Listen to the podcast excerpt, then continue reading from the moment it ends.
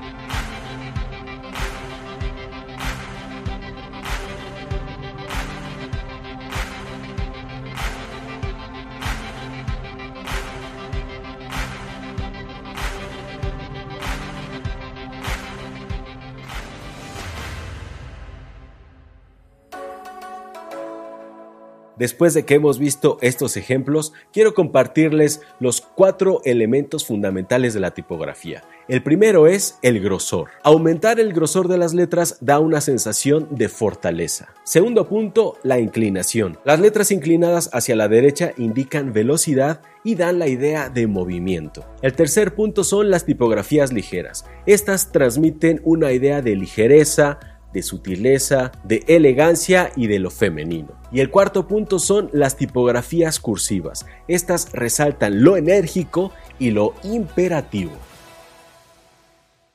Ahora veamos las cinco principales fuentes utilizadas en el branding. El primer tipo son las fuentes serif. Las serif son estas tipografías que tienen una especie de patín al terminar cada una de las líneas. Estas tipografías representan lo clásico, el respeto a la tradición, reverencia, fiabilidad o confiabilidad y comodidad. Un par de fuentes de este estilo son la Times New Roman y la Trajan. El segundo tipo de fuente más eficaz a la hora de construir un branding son las sans serif. Las sans serif son aquellas que no tienen estos patines, son sin serifa, por eso se llaman sans serif sin serifa. Este tipo de fuente funciona de maravilla en los siguientes casos. Cuando queremos evocar a la modernidad, la novedad y la pulcritud. Un par de ejemplos de fuentes sans serif que puedes utilizar con toda la confianza del mundo son la Avenir y la Helvética. El tercer tipo de fuente es la script. La fuente script es aquella que parece haber sido escrita a mano. Este tipo de fuente es un estilo antiguo que transmite nobleza, elegancia y refinamiento. A continuación les voy a mostrar un par de ejemplos.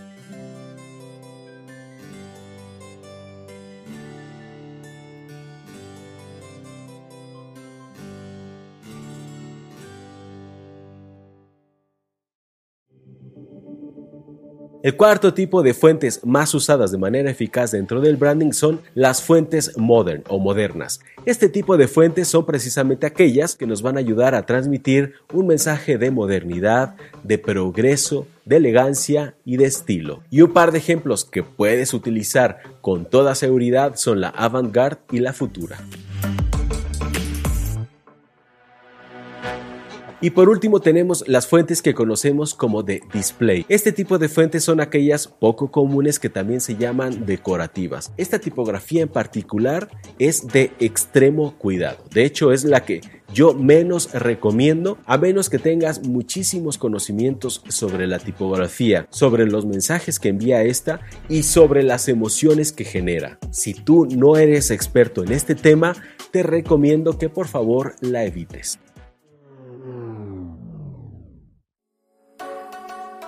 Ahora les voy a compartir el significado al utilizar cierto tipo de líneas, figuras y formas. Una línea fina transmite simplicidad, delicadeza y ligereza. Por otra parte, una línea gruesa transmite fuerza, poder y energía.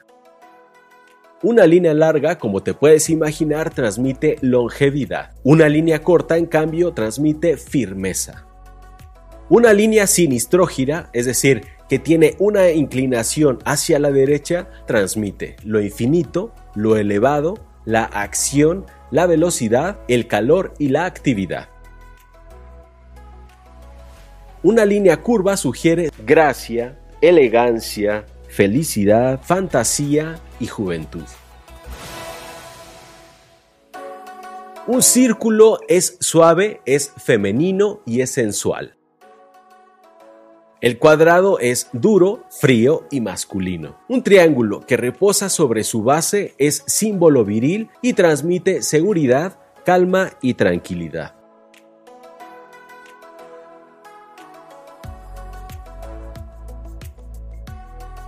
En cambio, si bascula sobre su vértice es femenino y transmite ligereza. Y sobre este hecho les voy a compartir un dato muy interesante. Se hicieron estudios donde a la gente le mostraban exactamente la misma crema pero con un diseño diferente. El diseño de un empaque eran muchos círculos y el diseño del otro eran muchos triángulos. Y cuando se les preguntaba a la gente cuál de estos dos les parecía más caro, más sofisticado y que les daba mayor tranquilidad, seguridad y confianza, elegían la mayoría el empaque con los círculos. Existen muchas marcas transnacionales que utilizan logos exclusivamente tipográficos y esto se está convirtiendo cada vez más en una tendencia, pero los logos tipográficos son una tendencia que ha llegado para quedarse. Estas son algunas marcas que utilizan exclusivamente la tipografía dentro de su branding. Existe también una variante a través de la cual podemos agregar una ligera deformación un ligero distintivo a alguna de las letras para lograr un mensaje completamente diferente, certero, eficaz y memorable.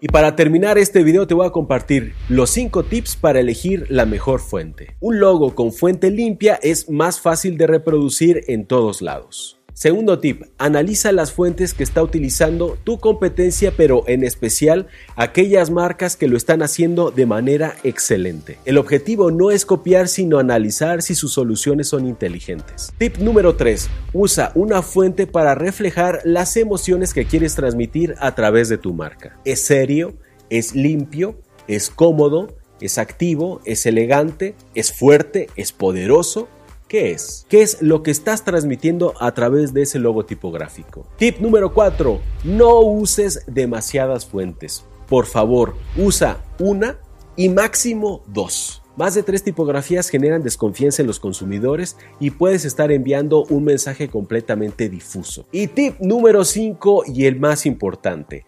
No uses por nada del mundo tipografías que estén de moda. Procura utilizar las que te mencioné en este video y las clásicas. Las que son tendencia, las que están de moda, son eso, son pasajeras. Y lo que quieres construir es branding y el branding debe permanecer en la mente del público por mucho tiempo. El rediseño de una marca siempre es una posibilidad, pero lo mejor es que hagas un rebranding una vez que ya esté posicionada tu marca. Y así, amigas startuperas y startuperos, es como hemos llegado a esta cuarta clase de este curso gratuito de branding. Si te gustó, regálame un like, suscríbete al canal, también puedes apoyarme apretando ese botoncito de unirse. De esa manera yo puedo seguir creando más contenido gratuito para todos ustedes. Y si llegaste hasta acá, te quiero felicitar. Para ello, escribe acá abajo en los comentarios cuál de las tipografías que te compartí el día de hoy es la que tú consideras ideal para tu marca. Y al finalizar tu comentario, escribe la siguiente palabra clave de este video que va a ser tipomanía. Y yo en todos los comentarios que vea la palabra tipomanía, de preferencia en mayúsculas, les voy a dejar todo mi amor a través de un corazón y voy a procurar responderles. Y ahora sí, me voy a despedir de todos ustedes diciéndoles como siempre que tenemos que vencer el miedo, despojarnos de la vergüenza y atrevernos a emprender.